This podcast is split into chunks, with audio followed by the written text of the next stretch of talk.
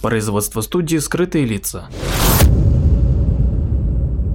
hiddenfaces.ru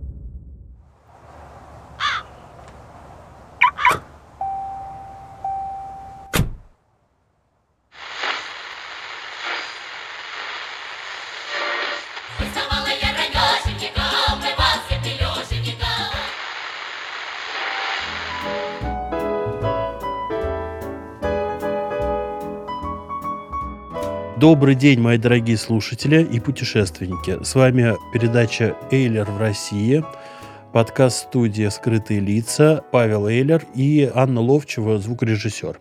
Продолжаем изучение Солнечногорского района, и сегодня первый наш пункт – деревня Болдина. Это от Садового кольца 70 с небольшим километров, точнее 74 километра Ленинградского шоссе, или еще точнее М10 «Россия». Обратите внимание на кинотав, поставленный на месте гибели Валерия Борисовича Харламова. Я не совсем не спортивный человек. Раз такая вещь присутствует, я о ней говорю, как, собственно, настоящий краевед. И вам рекомендую тоже обращать на все внимание. Это был хоккеист. Я думаю, что наши отцы про него лучше знают, и люди старшего. И я вот в свои 40 там, с лишним лет, я уже как-то практически о нем ничего не знаю двукратный олимпийский чемпион и восьмикратный чемпион мира. И он погиб тут в автомобильной аварии 27 августа 1981 года. За рулем была жена хоккеиста Ирина. Она не справилась с управлением и мистическое такое совпадение, что в 1976 году на этом же Ленинградском шоссе Харламов первый раз попадал в аварию. И тогда был за рулем сам Валерий Борисович, а его жена была на пассажирском сидении. И тогда пострадал только Харламов, был восстановлен, ну, как бы, врачами и вернулся на лед. Ну, к сожалению, все это превышение скорости и такая отвязность на дороге. Вы, конечно же, не такие, вы внимательные и прекрасные водители, будьте аккуратны. А место кинотафа 19 76 56 точка 24 85 12 запятая 36 точка 87 94 03. Едем дальше. И следующий поворот направо будет. Это 74-й километр Ленинградского шоссе, еще раз говорю. Там будет поворот направо, на котором написано ОК Солнечный. От шоссе ехать проселочной дорогой мимо Солнечного, Дулепова и поворота на Муравьева. До Болдина примерно 5 километров. В Болдине единственный крестообразный перекресток, на котором стоит табличка «Усадьба Татищева» и стрелка направо. И следующая надпись «Могила Татищева» и стрелка прямо. Внимание, внимание. Прям обращаю ваше внимание.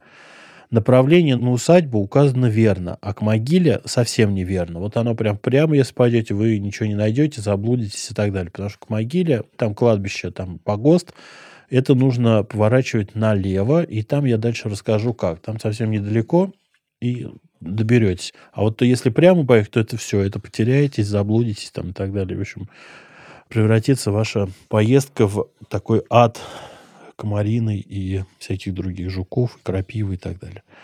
Поворачиваем направо сначала и едем в усадьбу Болдина Татищева. Ехать там 150 метров буквально, и через эти 150 метров вы увидите справа стоит главный усадебный дом, тоже руины. У немецкого писателя, когда-то мною очень-очень любимого, и я, собственно, его немножко не перечитываю, чтобы это, наверное, не потерять любовь, а я его ужасно любил в 20, там, в 25 лет, в 19. Так вот, у него есть замечательное произведение, называется «Ирландский дневник». Очень вам рекомендую эту книгу прочитать. И вот одна из глав этого ирландского дневника называется «Скелет человеческого поселения». Прочитайте, пожалуйста, в описании дам ссылку. Там Бюллер рассказывает про давно заброшенную ирландскую деревню, в которой исчезло от домов все, что не камень. То есть вот, ну, все, что было такого гниющего и так далее, это все исчезло, а камень остался. И вся эта деревня ирландская была похожа на такой скелет, как бы тут голова, тут руки, там так далее, да. И вот комплекс усадьбы Болдин, он такой же скелет. То есть это прям ну, усадьба, вот она усадьба стоит, вот там аллея, вот там как бы пруд, вот здесь дорога, вот здесь еще. А все это в таком как бы совершенно косточке. Только поселение дворянского. При некотором воображении можно легко представить себе устройство усадьбы конца XVIII века. Обратите внимание на бетонный дот справа от главного дома. Это немецкий след Великой Отечественной войны. Это немецкий дот, построенный во время войны. Болдина основал в самом начале XVIII века замечательный русский человек Василий Никитич Татищев. Кроме этой усадьбы, Василий Никитич основал, например, Пермь, Екатеринбург, Ставрополь. Город печальной судьбы быть затопленным и носить имя итальянского коммуниста, который не пережил посещение пионерлагеря Артек. Вот вам маленькая задачка, про какой город этот я рассказываю. Татищев, государственный деятель, историк, инженер-артиллерист. Такой old school, мудрый, великий, но очень лунный человек. Горячо не любил тех сограждан, которые, например, из Магометан переходили в христианство, а потом обосурманивались вновь. Таких он там казнил немало в своей жизни. Был оклеветан перед императрицей, сидел в Петропавловской крепости и под конец жизни уехал сюда, в Болдино. И написал тут историю России. Тут же и скончался. За два дня до своей кончины показал место своей могилы. Саркофаг на этом месте был найден в советское время. Сейчас его можно посмотреть на рождественском погосте, о котором, помните, я вам говорил на перекрестке. Это три километра от Болдина, и надо ехать мимо этой таблички, которая нас ведет не туда, а надо проехать прямо, там есть Шахматово, но только не то Шахматово, которое блок и которое в этом же районе, а просто маленькое село Шахматово другое. И вот от Шахматова я сейчас расскажу точку. От Шахматова нужно, там единственная дорога, по-моему, последний дом в конце, в самом направо, идет такая раздолбанная дорога для тракторов. Вот лучше, конечно, машину оставить в селе, и там какой-то километр это прошагать пешочком. Там будут два оврага, и после второго оврага будет кладбище. И вот прям буквально ходите вот в кладбище, там тропы протоптаны, и тут же будет вот эта вот могила Татищева, она прям оформлена, там стоит табличка, там информационная, и стоит вот большой такой саркофаг красивый. Я сейчас скажу место, где стоит этот саркофаг. Это 56.28.90.65, запятая 36.93.29.36. Не промахнетесь, не маленькие. Усадьба Василия Никитича Татищева была деревянной, а вот эту каменную, которую мы с вами видим, это построил сын Татищева, остатки советника Евгений Васильевич Татищев в 1780 году. Последним известным владельцем перед революцией был предприниматель Н. Николай, соответственно, Фиттер. Он был из обрусевших немцев, купец второй гильдии, директор общества «Телефон» и общества Н. Фиттер Е. Гинкель, которое занималось продажей и производством оружия и металлических скобяных изделий. Обществу Энфитер и Е. Гинкель принадлежал знаменитый московский доходный дом, который называют еще дом Лансере. Он на углу Минилютинского и Боброва переулков. Сходите, посмотрите.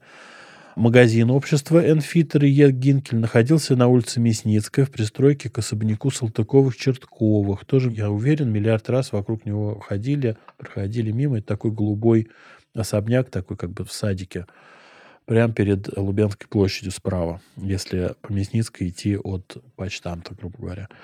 И еще был у них оружейный магазин общества вот этого в театральном проезде. Я покажу фотографии, нашел фотографии, где значит, город, город. Очень здорово, когда вдруг оживают так вывески на старых фотографиях. И вот там, там например, написано оружие, там продажа оружия и так далее. Вот это вот, собственно, вот этот владелец этого Болдина. Говорят, что он потратил много сил, умений, денег и так далее. Это Болдина превратил в такой цветущий уголок. Ну, конечно, сейчас там цветет только лопухи и крапива, к сожалению.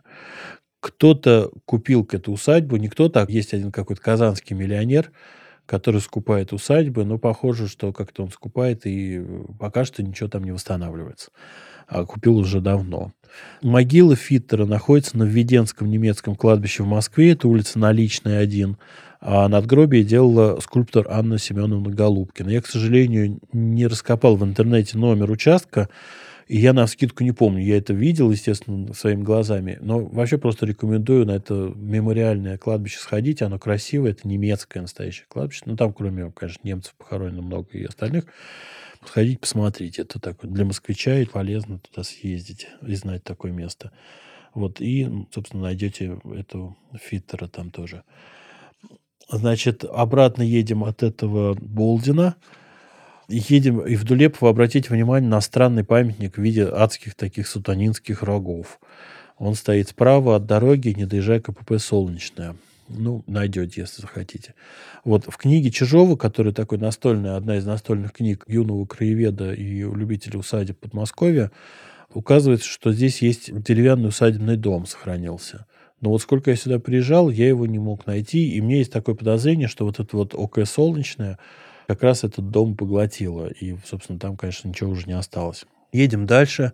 И следующий наш пункт – село Головково. С Ленинградского шоссе видно этот указатель Головково 4 километра. Храм Покрова видно с дороги сразу после переезда через железную дорогу. Нам к нему. Местность известна с 17 века.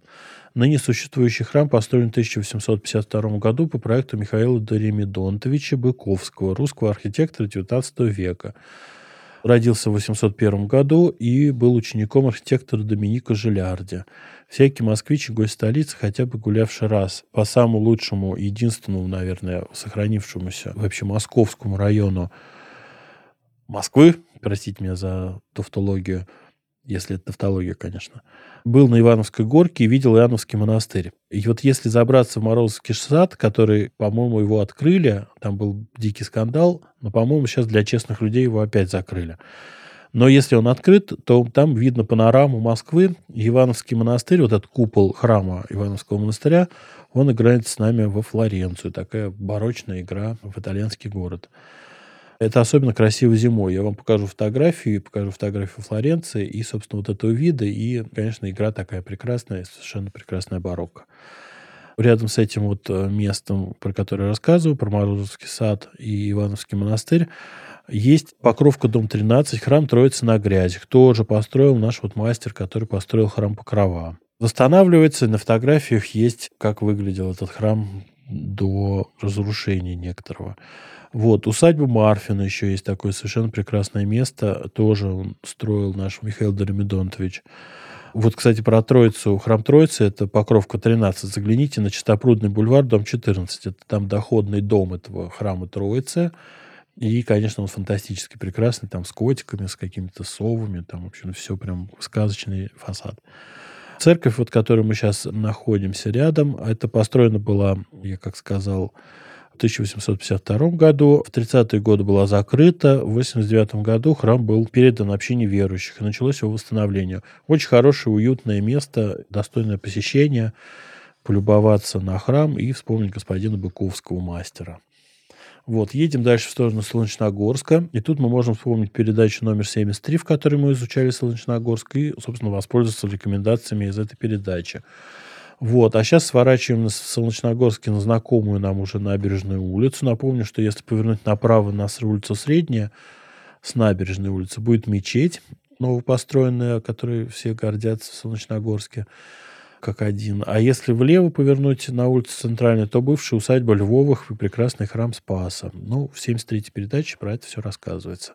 Нам же прямо в село Обухово смотреть Успенский храм. Он маленький, никогда не закрывавшийся, битком забитый утварью и иконами. Вот, например, образ Серафима Саровского. Он подарен Успенскому храму, послушайте, как красиво, обществом хуригвеностцев Клинского Троицкого собора ко дню открытия мощей преподобного Серафима Саровского.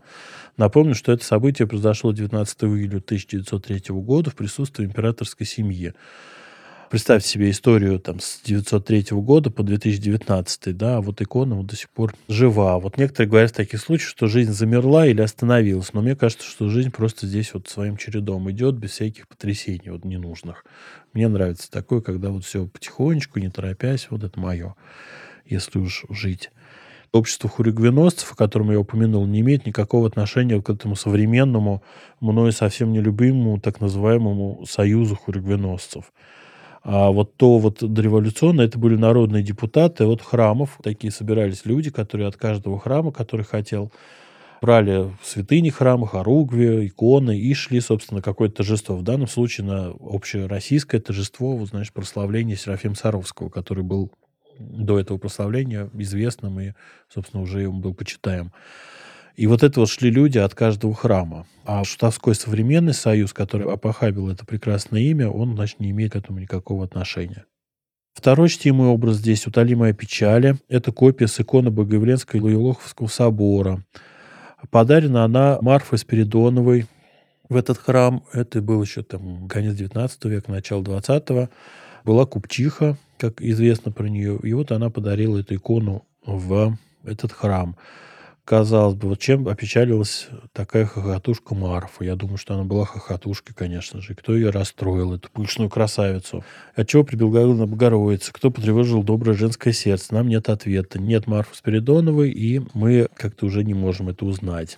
Прекрасное место. Этот храм очень-очень-очень вам советую его посетить. Прям такая шкатулка, набитая драгоценностями. Он построен с 1782 года по 1883 и на мраморной табличке на стене храма очень правильно, без лишних восторженных словес, чем грешит ведущая этой передачи, просто написано «Построен в переходных формах от барокко к классицизму». И все так.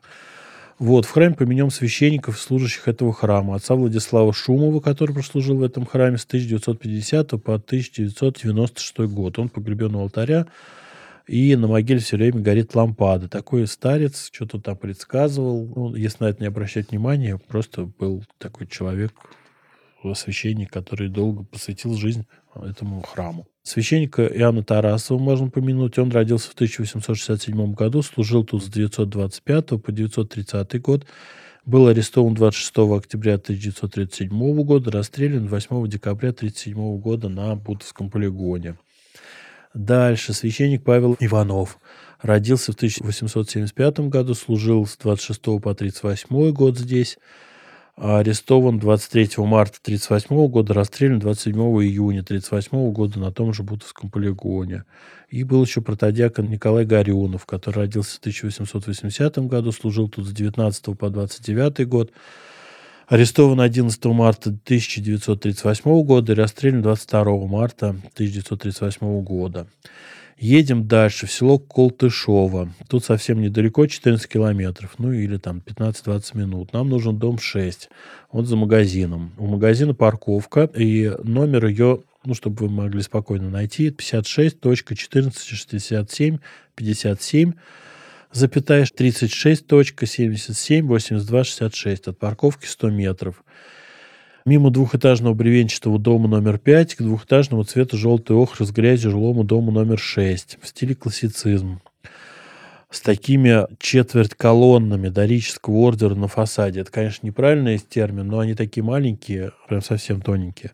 Не ругайте меня сильно. Это главный дом усадьбы Култышова или Воскресенская. Усадьба известна с 17 века, сменила нескольких владельцев, из которых в 1900-х годах были помещики Попова. 11 ноября 1907 года у Поповых родился сын Владимир. Что там случилось, один бог уже знает, и архивов никаких не осталось, наверное. Ну вот, может быть, только в храме Успения. 12 сентября 1910 года трехлетний Вова Попов скончался, а в парке сохранился печальный памятник этому ребенку и малышу. Скорее всего, это кинотав, а не могила. Он находится в нескольких метрах от главного дома между деревьями. И вот примерная точка 56.14.26,36,77,89,81. Очень красивый небольшой памятник, такой аккуратный, такой как бы срезанная колонна с навершием. Историки пишут, что раньше на вершине памятника находился маленький ангелок. Но в 2011 году ангелок уже исчез, и в 1911 году были другие хозяева в усадьбе. Такая вот история.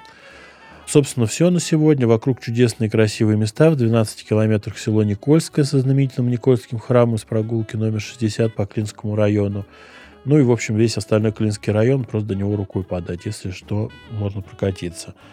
Можно гулять и кататься бесконечно, потому что лето. Всего хорошего, до новых встреч. До свидания.